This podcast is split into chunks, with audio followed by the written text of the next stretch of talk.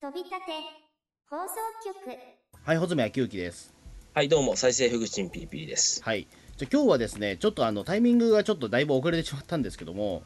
はい。あのー先日ですね、えっ、と、もう1ヶ月ぐらい前、もう相当前ですね、でもごよ4月4日にですね、あの、はい映画監督の高畑勲監督がまあお亡くなりになりまして、はい。まあ一応ジブリに関しては結構熱いね、あの何度か特集を組んでるこのポッドキャストでございますので、はまあ、ちょっとこれに関しては触れないといけないなと思ってまして、はいはいちょっとやってみようかなと思ったんですけども、はいはい高畑勲監督早くだは、えー、と4月5日にお亡くなりになったんですよ。はい。うん、で前々そうですねこのポッドキャスト始まった時にもなんかいろいろいねその宮崎駿監督がその復帰するっていう時に1本取ったじゃないですか。はい。はい。でまさかだからその復帰する前にちょっとその高畑監督がお先にお亡くなりになっちゃったっていうところで、うちょん。っと非常になんか残念なところではあるんですけども肺がんで亡くなったんでしたっけそうですねはい肺がんです肺がんで死ぬっつったら、宮崎駿の方が先に死にそうな気がするんだけどね、皮肉なことですね。まあでも、いまあ、言うてもだって高畑監督の方がまあえっ、と5な5 7歳ぐらい上なんだっけ確かで年齢的にはでも、肺がんっていうのあんまり結びつかないっていうかね、うんあんまりタバコと肺がんって関係ないのかな。 あまあ人によるみたいですけどねそこはなんかめちゃくちゃ吸っててもねあの長生きしてる人はいるし逆にあの若くして亡くなる人もいるしあの世界で一番長生きした泉重千代さんとかはあの健康の秘訣は何ですかって言われてたタバコですって言ってたぐらいの人ですから、うん、あんまり関係がないのかもしれないですけどまあ、もしくは宮崎駿の副流炎によって、高畑勲は、 あ死んじゃったかもしれないですね。うんまあそんな こともああってですけど、まあ、改めてちょっと高畑勲監督に関してもちょっと触れないといけないかなと思ってましてでよくそのねジブリでも例えばその高畑勲の方が好き宮崎駿の方が好きみたいな話をよくやるやりがちじゃないですかどうしても、え、そんな不毛なことをやる人いるんですかまあ、時々いるというか、 まあ、僕はあんまりかんそういうのに交わらないんですけどもうん。もう別にね別にコンビではないから別にそれぞれ独立した映画作家なわけではないですか。うん。うん、でそこで言うと、やっぱ高畑監督とでも宮崎駿監督って、多分ね、まあ、その同じジブリではあるけども、作家性はだいぶ違うじゃないですか、言うても。全然違いますね。そうだからそこで、どっちの方が好きって話にはなりがちではあるんですけども、うん。うん、ただ、もともとで言うと、系譜的にはでも、高畑勲っていうのは、その宮崎駿にとって、あのーなんか、アニメのそもそも先生だっていうようなことは、い宮崎駿が言うてるんですよね。ほうほう。だからその宮崎駿にとっての師匠学に当たるのが実は高畑勲みたいなやっぱ話もあるぐらいで、うん。うんだからまあ、えまあ、同じだからそこで影響を受けてるにしてもやっぱりその違うやっぱり作家が2人その両巨頭でいるっていうのがジブリの面白さではあるとは思うんですよね。うん。うん、でそこで言うとやっぱその高畑勲監督で言うと,、えー、と僕的にはだから一番ねその、えー、と高畑勲監督のことを知ったっていうのは僕はポンポコなんですよ。ポンポコか。ポンポコから始めてます僕。うん。世代的にもね、多分ポンポコが今唯一は間に合ったぐらいですかね、多分ポンポコはテレビで見たかあな。そうなんだ。だって俺映画ね、多分映画館で初めて見たの、もののけ姫だよ。うーん、あそうか。もののけ姫って、だそうかそうか、でもそうなると96年とか7年とかでしょだってゴジラですら初めて映画館で見たのデストロイヤーだしな。すごいな、それ。 うん。うんポンポコは94年ですね。俺、それはね、劇場で見に行ったんですよ。うで、んその前の高畑作品っていうのが、思い出ポロポロなんで、これ91年で、これね、間に合わないんですよ、やっぱりそこまで。あそこだ間に合と僕もね、多分5歳ぐらいだから間に合わないね。うん。うん。でそれまではだからね、えっ、と、ホタルの墓88年だから、もうそこも間に合わないんですよ。でそういうことで言うともう全然間に合わな、いポンポコは全、ポンポコは間に合ったっていうか。うん。てかそう思うとだからねあのジブリに移ってから実はねそこまで数は取ってないんですよねえっ、と、ホタルの墓、思い出ポロポロ、えー、ポンポコ、そして、方法機が隣の山田君。であで、のかかぐぐやや姫姫。だけなんですよね実を言うと少ないですね。うん実はねそんな多くないうん割とだからそういったねなんかおーそうもうちょっとなんかもう23個あんのかなと思ったら意外と多くなかったんだなそう思うとでもその代わり、えっ、とプロデューサーとしてナウシカとラピュタに関わってたりとか、うん。あと、魔女宅ではこれ、音楽演出っていうところにも入ってるとか、ほうほうほうん、これはだからちょっと意外なところではあるんですけども、ただ、喫水のその監督作品ということで言うと、まあ、蛍の墓、重秀ボロボロ、ポンポコ、山田君、えーかぐや姫っていう、この、え5作品になるわけですかね。う。そうですね。うん。やっぱあれかな。映画とかよりも、アルプスの少女ハイジとか、そっちの方が評価対象になってくんですかね。だと思いますね、多分やっぱりその、アルプスの少女ハイジの演出家だっていうところのね、あの、イメージはどうしても強い人だとは思うんですよ。うん。でこの人のやっぱり代表作1本選ぶとししたらなんだっていうところで言うと結構宮崎駿監督以上に難しいような気もしますよこの人マジか。なんだと思いますでもちなみにでも代表作ってうん1本選べって言われたらちょっと難しくないですかでも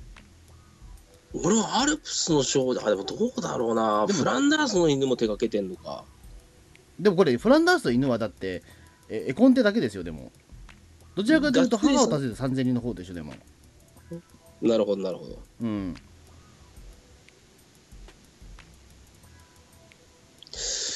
代表作ってうん難しくないですかパッと出てこないよね多分でもこれいやー出てくるんだけどどれが一番かっていうのを選ぶのはちょっと難しいかもまあ、そこは宮崎駿監督もそうかもしれないけども、まあ、大体そこはちょっと変、あのね、自分のその気持ちも入って、直しか1位、ラピュタ1位っていうのは分かるじゃないですか。ていうか、はそいの代表作として、あのあえてあげるのはいいんだけども、高畑勲監督に関しては、あのーその思い入れも含めても、これが代表作ですっていうふうに、やっぱりちょっと他人からは言い言いづらいみたいなところはあるよね、多分うんうん、でそこで言うと僕は多分ね、あのーこれ代表作じゃないかなというところで言うと思い入れももちろん含めちゃうんだけども俺ジャリンコチエだと思ってるんですよ、ジャリンコチエうん、僕ジャリンコチエはすごく好きなんですよえっ、と映画とテレビシリーズとありますけれどもどっちが好きなんですかいやでも結局ね映画シリーズの方が好きかもしれ映画の方が好きっすねでも映画の方が好きあのいやテレビもいいんだけどもやっぱり映画は衝撃を受けましたよやっぱり映画そんないいんだあのーあテレビシリーズまだえ映画見たことないですかでもピリピリさんないんですよあでも見た方がいいですよこれでもあのテレビシリーズが面白ければあの間違いなく映画も楽しいはずですこれおうなんでかっていうとあの映画その「ザリンゴチエ」の最初の10話ぐらいはあの、はい映画版でやってるからなんですよこれあそういうふうなあの話の構成になってるんだそうそう別にだからその劇別にちえちゃんがなんか異次元世界に行くとかそういうなんか映画オリジナルの展開じゃ全然なくてうんあの本当にだから第1話から10話ぐらいまでの話をやるんですよえ映画っぽくないってこといやでもそれでもやっぱりそのねその何も知らない人に2時間でそのちえちゃんの魅力を伝えるっていうことに特化してるのであの逆にギュッと絞られてるのでいいです、だから最後はそのよ吉江さんとその哲が再会するとこで終わるっていう一番いいとこで終わるんですよ、ほうほうほう、うんで結構だからテレビアニメ版だとその2人がまたくっつくまで時間かかるじゃないですかまあそれはね、うん原作でも多少時間かかってたけど、うん、でしだからまあくっつくまではいかない具体的にくっつくまではいかないんだけどもあの、うんそこまで近くなるっていうところまでいいく行くのがその劇場版なんですよいわゆるえー一応話はじゃあ、なんだろうちゃんと落ちてるっていう感じ、うん、一応オチがある落ちがあるうんだからねすごくね、あのー完成度が高いですよそういう意味で言うと、でこの映画版が流行ったから、まあ、そのテレビ版に移行したっていうのもあるんだけどもあのーだからねななんつうんですかねそのげやっぱりテテレビ版をやっぱり語るにしても劇場版をやっぱり見て見ておいた方がいいですやっぱこれはでも劇場版って今どういう媒体で見れますネでット配 DVD 信見れますよでも DVD かうんテレビシリーズはね今ネットフリックスで配信してるんですよねネットフリックスでは多分劇場版やってないかもしれないですね多分権利関係がめめんどくさいかもしれないけどあそうなの劇場版ってそんな権利関係めんどくさいんだまあ一応だからそのね、えーとどこが作ったんだっけこれは。うんとどこが出してるのかなちょっとわかんないけど、東宝かなと、うん、東京ムービーーえ、でも東宝でしょ、でもこれ、配給は。あ廃棄の東宝なんだで、あの途中であのゴジラの息子のシーンが挿入されるんで、はいはいまああのまあ、ただにちえちゃんが映画館で見てる映画が、あのそのゴジラの息子っていうだけなんですけども、ただそのあたりの権利関係とかめんどくさいとかあるかもしれないし、ゴジラもな、ネット配信、アニゴジ以外してないもんな。 まあ、Hulu ではやってるから、もしかしたらそっちでは権利関係がクリアになるかもしれないんですけども、うん、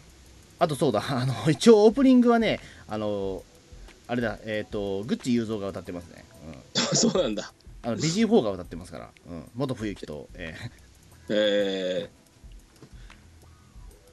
ーしかも地味にその作詞作曲の夫人もすごいねオープニングテーマね作詞が悪友エンディングはキスゲツコすすげえな、そう思うと。ごいねで、あとあれですよ、あのーね、あのいわゆるだから、このジャリンコ知恵の劇場版って、あのすごくごあの声優陣はね、まあ、あのせなんだろう、その、えっ、と、いわゆるアニメというか、アニメでは関係ないところで豪華なんですよ。あのうん吉本興業が全面協力してるもんなんで、あそうなんやそう、だからね、あのみんな声違うよ、だから。あのー、鉄の声は、まあ、たのりおさんなんですけども、もううんであのちえちゃんもあのさ中山千夏なんですけども、うんあの他はね全員違う実はへえあのみんな芸人さんになってますね劇場版はうんだあ本当劇場版だけみんなキャストが全部違う違うんですようんあのだから あのちょっとびっくりするとは思うんですけどもえっ、ー、とねあの芦屋雁之助が声優で出てるよそうそううんあの虎鉄がね西川きよしなんですよ西川きよしでアニメ版ではほら永井さんが永井一郎さんがややってたけどあの、はい清さんなんですよはいでその 虎鉄のライバルであるあのアントニオはやすやすやす一横山やすいなんですよもすごいですねう、うん、だからもうそこで、ね、安清になってんですよ 単に、うんまあ、そういうことをやるんですよ割と、うん、すごいな、やりたい放題じゃねえか。そうだであとそうか小林勝はそうか島田紳介だったんだ今は気づいたけど、島田紳介もキャスト欄に載ってますね。うん、そうか、島田紳介だったのか、そうか。そこ俺気づかなかったな。うん。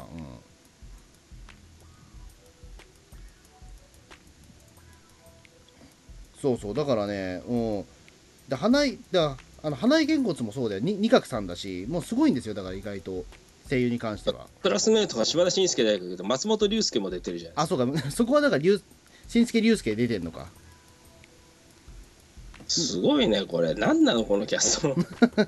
いやだからもう本当にだからそこの時点では西川紀夫主演っていうのはある程度そういった吉本興業からの,、まあそのね、企画もあったとは思うんですよ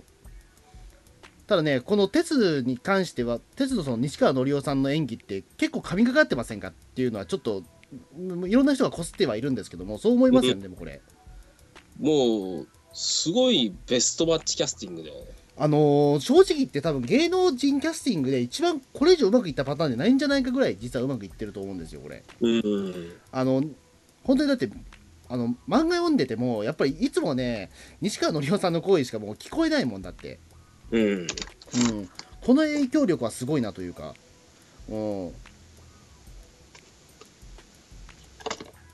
だからねその時点でやっぱりそのある程度そのなんなんていうんですかね、えっと高畑さんは多分そういうのうまかった方だと思うんですよ例えばその宮崎駿に関してはあの、結構その芸能人のキャスティングとか使ってやっぱりいやこれは棒読みだろうみたいな風にやっぱりなってたりするんですけども高畑勲は結構そのあたりのセンスは割と高かった人だとは思うんですよねそう思うとなるほどね。確かにね、この間、追悼でやってたね、かぐや姫の物語とかもね、変なキャスティングはなかったんですよね。あのそこに関してはねあのみんな演技はおかしいみたいな風なことは言ってこないじゃないですかあの、うんプロにおいての例えばね長嶋一茂みたいなことはしないわけじゃない ですか、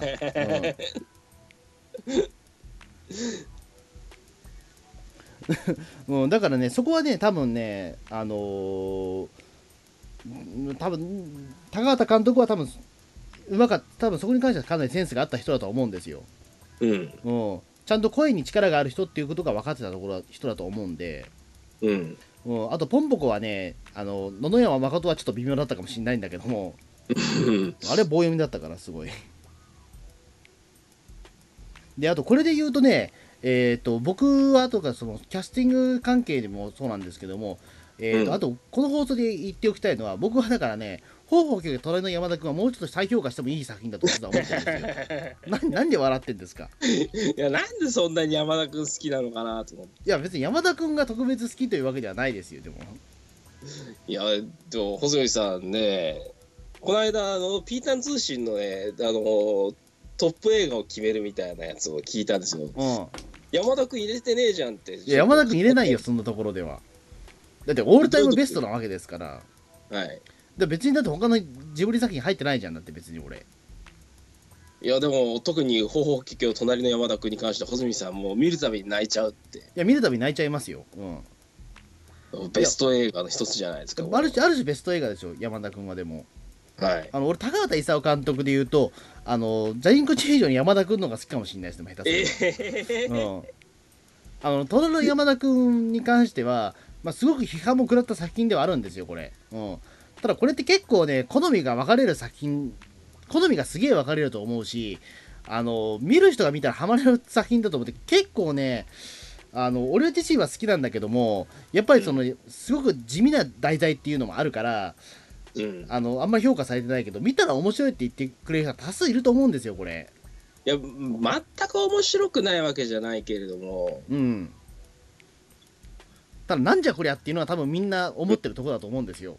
うん思いますようん、俺はだからそのね、えー、と山田君に関しては劇場版に見に行かなかったんですけども、見ていってないんいじゃやんすぐやすぐだって99年でうん割とすぐなんか公開終わっちゃったんですよ人来なかったから全然なるほど近くの俺の近くの映画館でもあれ山田君終わっちゃったんだと思ってだ当時から僕あのののちゃんとかは朝日新聞で愛読してたんで石井久一作品そもそも好きなんですよ僕割と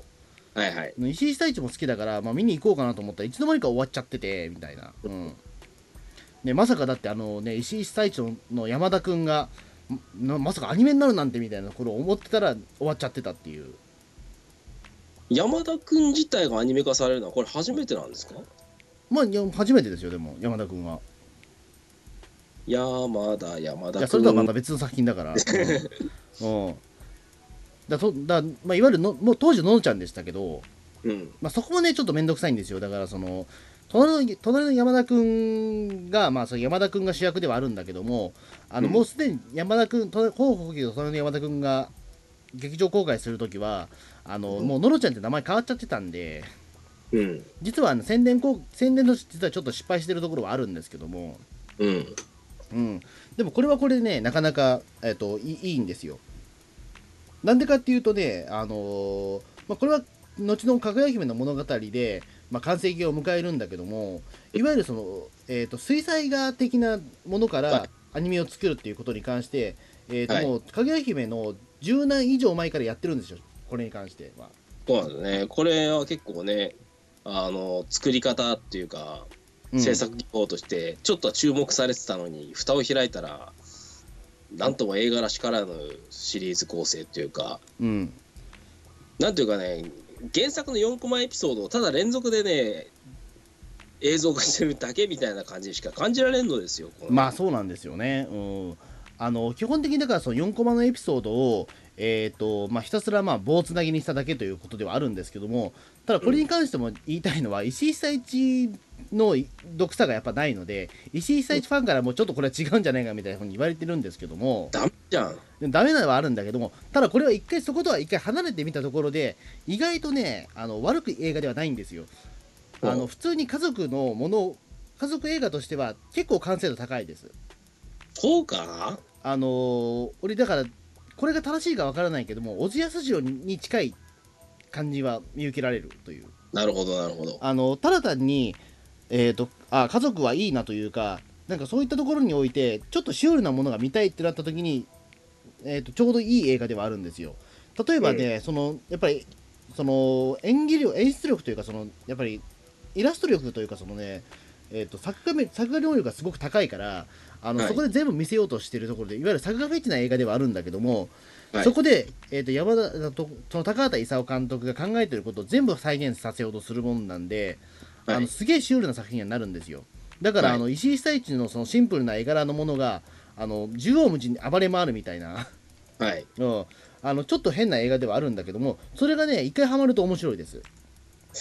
うん、これは見ないとなんともってことだね、うんで驚いたことに、隣の山田君ってジブリシリーズでも本当に珍しいことに、2000年度に1回テレビ放送しただけで、俺はでもねその時のテレビ放送見てたんですようん、で僕はそれで見て一目惚れしたんですよこの作品にマジか。あこれすげえなと思って、うん、でもこれ、視聴率やばいですよ、9.9%ですよ、あ多マジで分そんなに低かったんだ金曜ロードショー枠でね、ジブリ放送、よくされますけれども、うんこんなに低いのって山田君だけなんじゃないですか。あかもしんないですね。うん、だ当時だから俺もね、ビこれはね、ちょっとビデオ録画するの忘れちゃってて、 うんはいでもとりあえず見たらすげえ面白くて、なんだこれはと思ってて、で、しばらくしたら DVD 買いましたけど、マジか、うん、普通の山田君ファンですいね。やいや、山田君ファンというか、あれですけども、あのね、えっ、と、これ何がいいかっていうと、はきいちんとね、えっ、と、うーん、なんちゃんと笑わせてもくれるし、要素としてはね、面白いとこ多いんですよ。例えばね、えっ、と、月光仮面あるじゃないですか。はい、はい、うん、もう、ピリピリ君大好きな月光仮面があるじゃないですか。はい、であれをねあのその当時だからその99年で親父狩りがすげえ流行ってた時期ってあるじゃないですかはい、であのーで親父狩りは良くないっていうことをその山田君のそのい一家である、ね、そのおお父さんがね止めようとするんですよだけどはい勇気がなく、あのーそのお母さんとおばあちゃんが、あのーその親父狩りの集団をなんかおおなんか、えー、と追い出すみたいなシーンがあるんだけどもそこで、はいお父ちゃんの方は結局お俺はだから情けないと思って頭の中で月光仮面になってあのその若者を倒すっていう妄想をして終わるみたいな話があるんですよ。はい。うん、これがね、なかなか泣けんですよ。泣けないよ。いや、僕のちょっと説明があれかもしれないけど、見たらね、そういう、あの結構ね、じわっとくるようなね、演出が多いんですよ。 全然わかんねえや俺見たけどさ泣けるような描写じゃなかったよいや、でもこれってね、ちょっと、じわっとくる映画ですよ、でもこれ結構。それは何にじわっとくるんですかノスタルジーですかあの結構そのシリアスなシーンも、えー、と急にだから頭身が変わったりするんですよみんなの、 はいうん、その天才バカボンのなんか急になんか劇画になるみたいな形であの急に顔立ちがリアルになったりとかしてはいあのその中であの最終的には下校仮面になってもう若者を倒すっていうような演出があったりとかそれ泣けるんですか俺は泣きましたでもそれ、うん、おいそれ泣けるなんて聞言ってる人一人も他に知らないんだけどなうーん。だまあちょっとだからこのね、えっ、と、まあ、方法局やトレーニ山田君に関しては、まあ演出まあ、とりあえずまあ作画がすごいから一回見てほしいっていうところでの、まあ、あのはい引き込み方もあるんだけども、あとはだからそういうこと先ほど言ったように、えっと役者の演技はねすごくいいですこれそうね役者の演技に関しては高畑作品は外れがまず外なれいです、ね、がないで,、これに関してもその通りでお母さんにかんおくそのお母さんの山田敦子の浅岡幸二さんはいでこれがすごくいいんですよ俺ね別に違和感全くなかったですねあのー山田君ってまあその関西の話なんではいあの関西弁なんだけど浅岡幸二さん関西弁使うんですよ、ではいこの人ってあのその生粋の江戸っ子なんですよねでもそうですよねうんあの元々はだってこの人ね東京のね神田は築地の生まれですからこの人築地の生まれかうん、なんでいいでしかも父親はだってそのねずっともう江戸に住んでるね有名な画家さんなわけですからうんうん、あのーのお関西弁なんか使えるはずがないんだけどもなぜかここでは完璧な関西弁を披露するという、なんだろうねすごいねうん、で他がだからそのねえっ、とまあお父さん、ま、あの増岡とあ増岡さんじゃねえやあえーと分かったえなんですか片岡幸二さんが関西弁を流暢に使うのは宝塚歌劇団に入ってたことがあるからあじゃあないそうかそうかそこもあるのかそうかそうか宝塚劇団だとそうかでも当時はまだあまり演出家とかみんなそうか宝塚の方の人が多いからうん多分関西弁とかそこでマスターしたのかな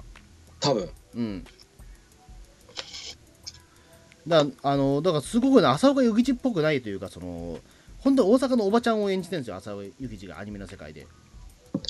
浅岡幸二ねこれだけキャリアもあって評価されてる人なのに当たり役みたいなのがまずまずないですよねいやそれで言ったら多分ね山田敦子ですよ多分当たり役なはるもうこれは完璧だったんですよ本当に今日これクレジット隣の山田君なのにトップクレジットが浅岡幸二になってるんですねあこれ山田だって山田君のその山田昇役のこの磯畑さんっていう人はねもう多は分い声優引退しちゃった人で、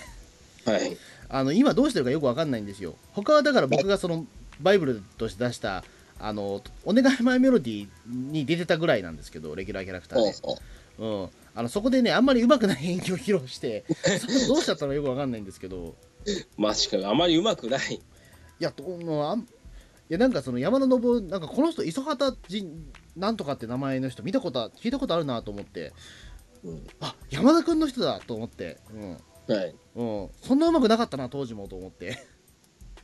実際声の出演が山田君以外はお願いマイメロディーしかないよそうなんですよ。うん、だ僕はだからこの磯畑さんに関してはだからあの結局この、ね、2作品に影響を受けちゃってるんで、うんうん、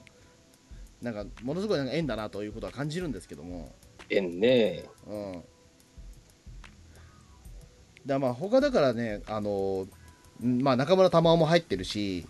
都町長、まあ、中田の寸前ですよ都町長なんて。すごいねあのオープニングはねそのなんか結婚式のシーンで都町長がねあのいいありがたい話を言ってくれるんですけどもはいあのこれがまんま都町長なんですよねやっぱり演技してないんですよでもやっぱ都町長のって当時だって多分ね何歳ぐらいなのかな80歳ぐらいなのかもしれないけどもげえなうんあの普通に淡々とねその祝辞を読むんだけど意外とそれが泣けるんですよ、うんうん、でやっぱこの声の演技に関してはすごく使い方がうまいんですよやっぱりであと、うんその俳句の朗読もね柳家小三治今や人間国宝ですようんうんあのーその使い方もうまかったですすごいうんうん、だからね、あのー下手すればだからそのもう絵も素晴らしいんだけども、あのーう逆に、まあ、目つぶっててもおも面白いですこれはだから、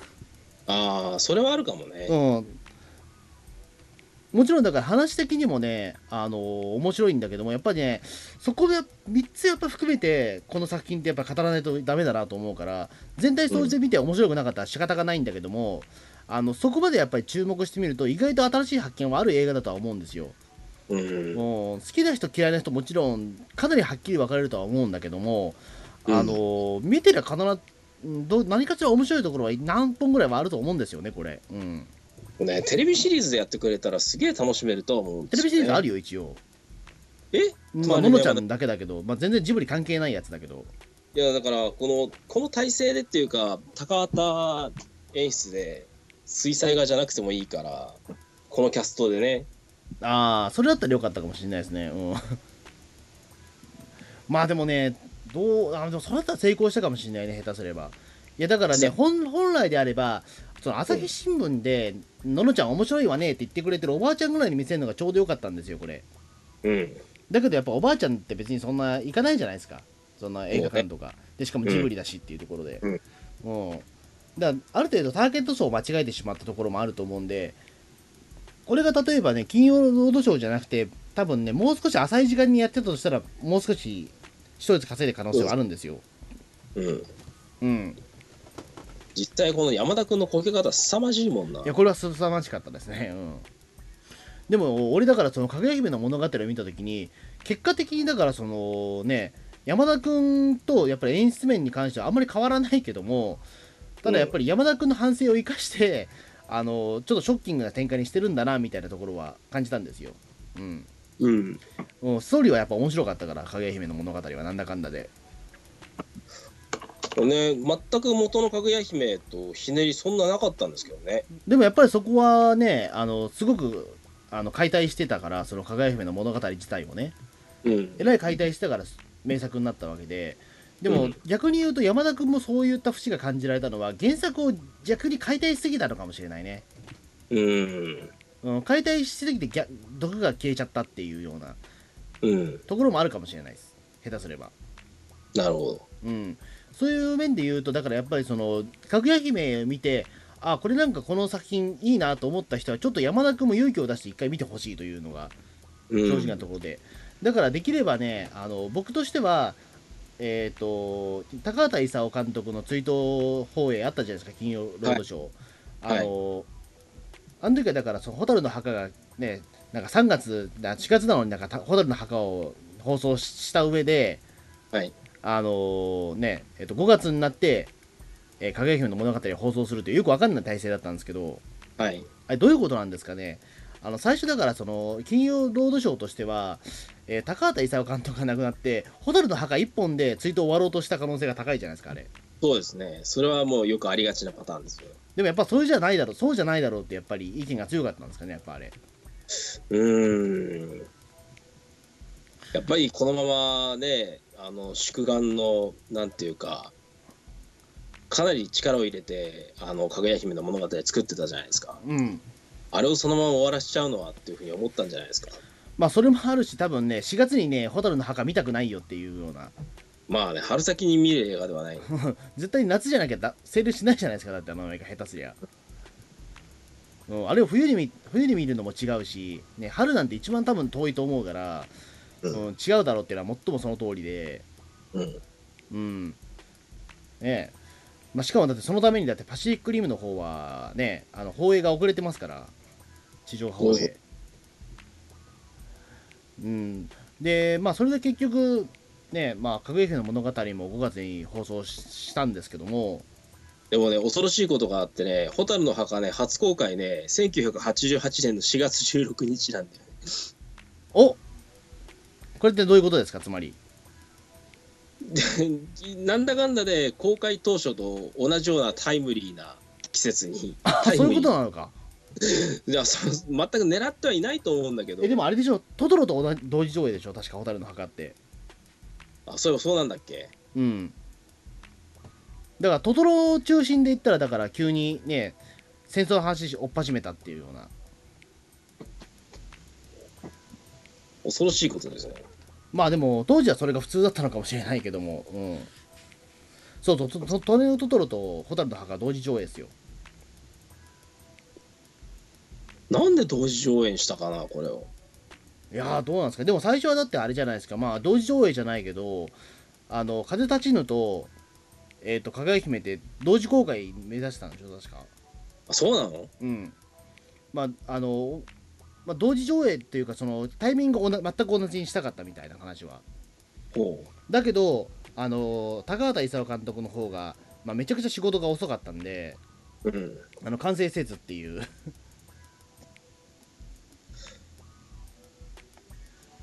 でやねっぱり、こう作る本数の差っていうのは高畑監督の仕事の速さっていうかそれも影響してんのかな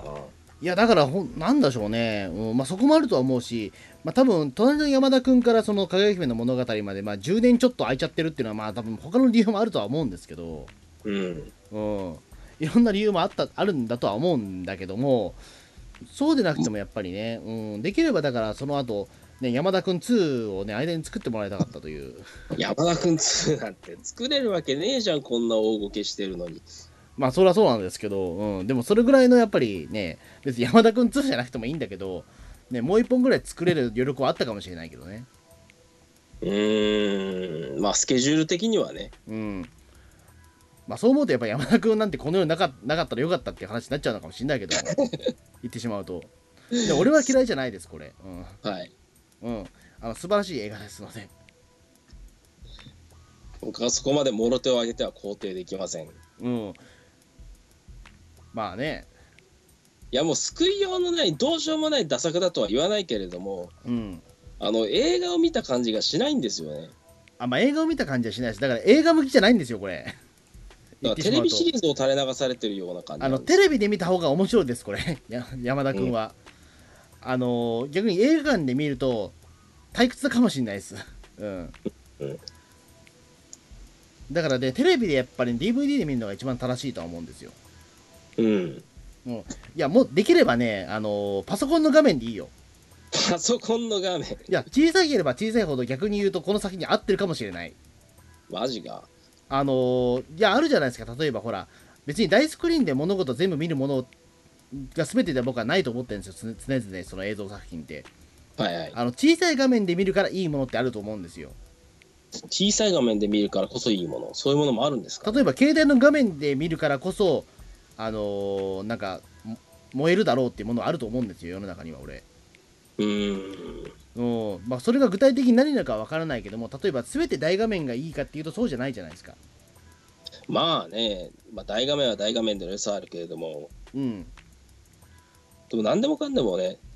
その大画面じゃなきゃダメなのかって言ったら、それはちょっと違うなってそいうそうのそうはそう。ということで言うと,、えー、と逆に言うと山田君に関しては大画面は逆にふさわしくなくてできる限り小さい画面の方が俺はいいような気がするという、うん。うん、それこそ僕はスマホぐらいの大きさで山田君面白いんじゃないかというふうに僕は画策してこの前山田スマホで画面で山田君見てみたんですよえ、いどろうんやな方って法えいろんな方法を使ってですいよろんな方法をい使ろっんなて。方法を使ったんですよ、うん、なんかやってみようかなと思って、はうい。ん面白かったですよやっぱりそっちの方がなるほど。うん、だからね、いろいろ、なんかやっぱりだからね、劇場で見るということに関しては失敗したとは思うんですけども、ただうん DVD で見るとちょっと変わってくると思います。うん、うん。できればだからもう一回ね見、見てもらいたいというか、再評価されるべき作品ってことですね。ちょうどそのね、まあ、浅岡幸二さんもまあお亡くなりになってしまったところもあって、まあ、できればだからあれだったんですよね、あの高畑勲、浅岡幸二追悼で、ね、これをちょっと流すタイミングがあればよかったんだけど、なるほど、なるほど。なかったんで、うん、ちょっと多分これで永久に下手したら放送できる機会を失ってしまったかもしれないんですけども、うーん、そうだね。次はどう誰のうんあれかな、追悼で流れる可能性があるのかわからないけども、ツイートを楽しみにする。いやいや、ね、柳家小三治追悼では多分この映画流れないし、流れないでしょうね。ね磯畑隼人追悼でこれ流れるわけもないし、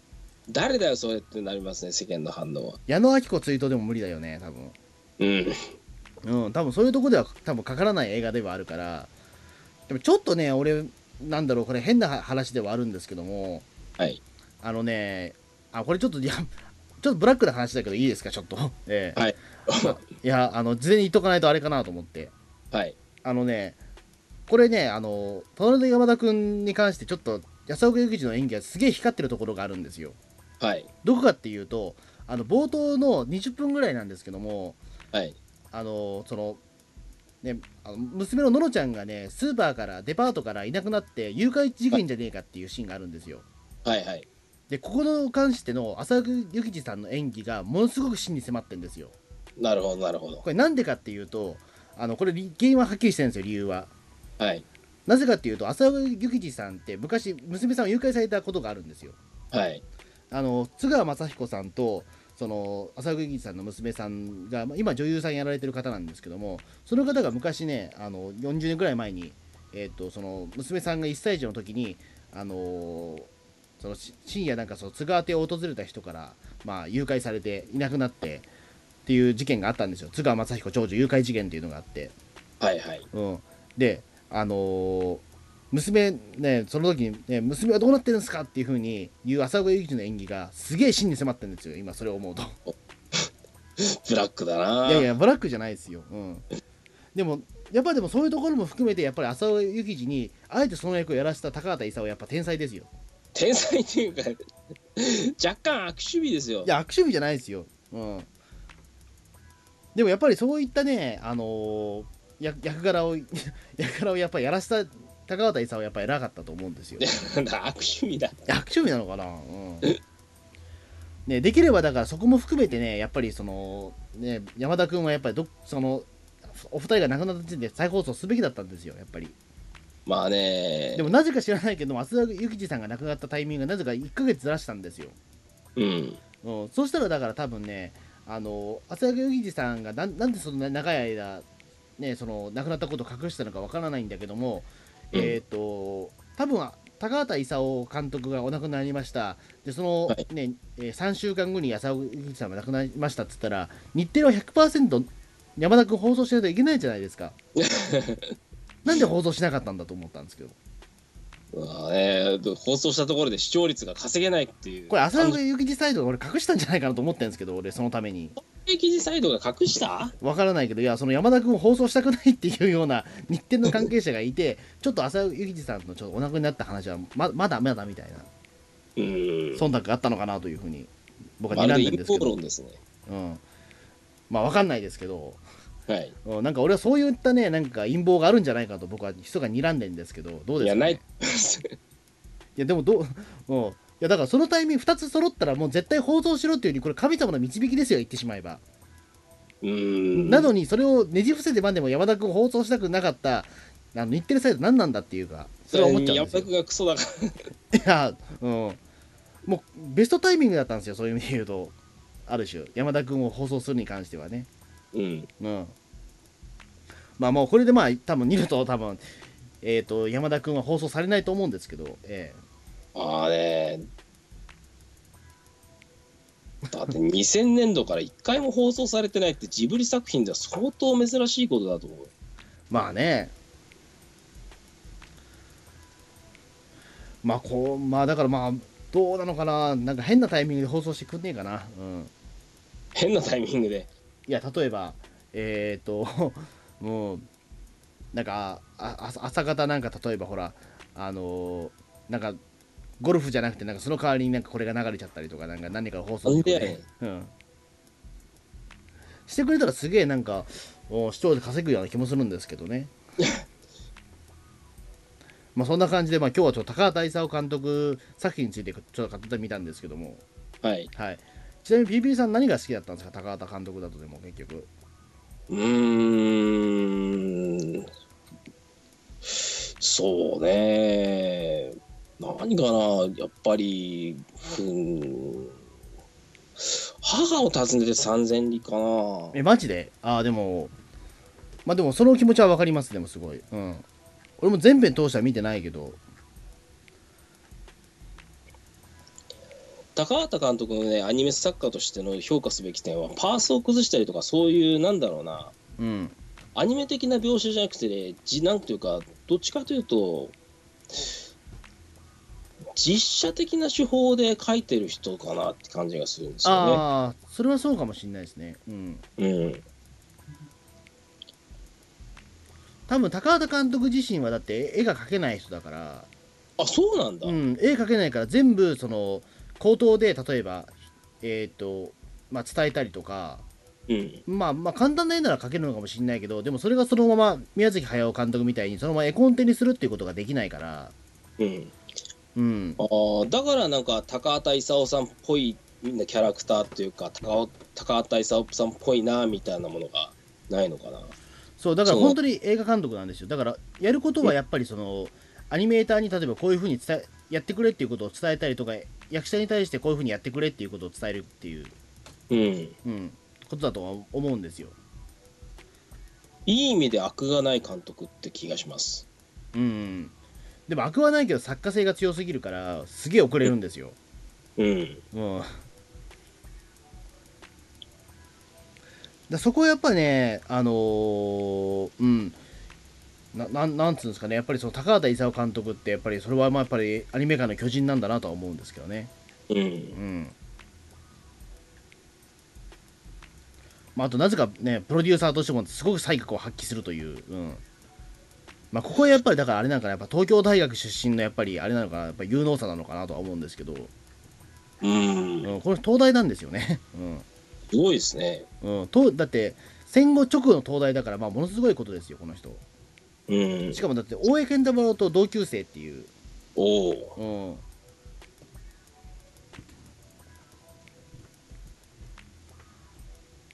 だそう思うとねなんかすごいなとは思いますけどね、うんうん、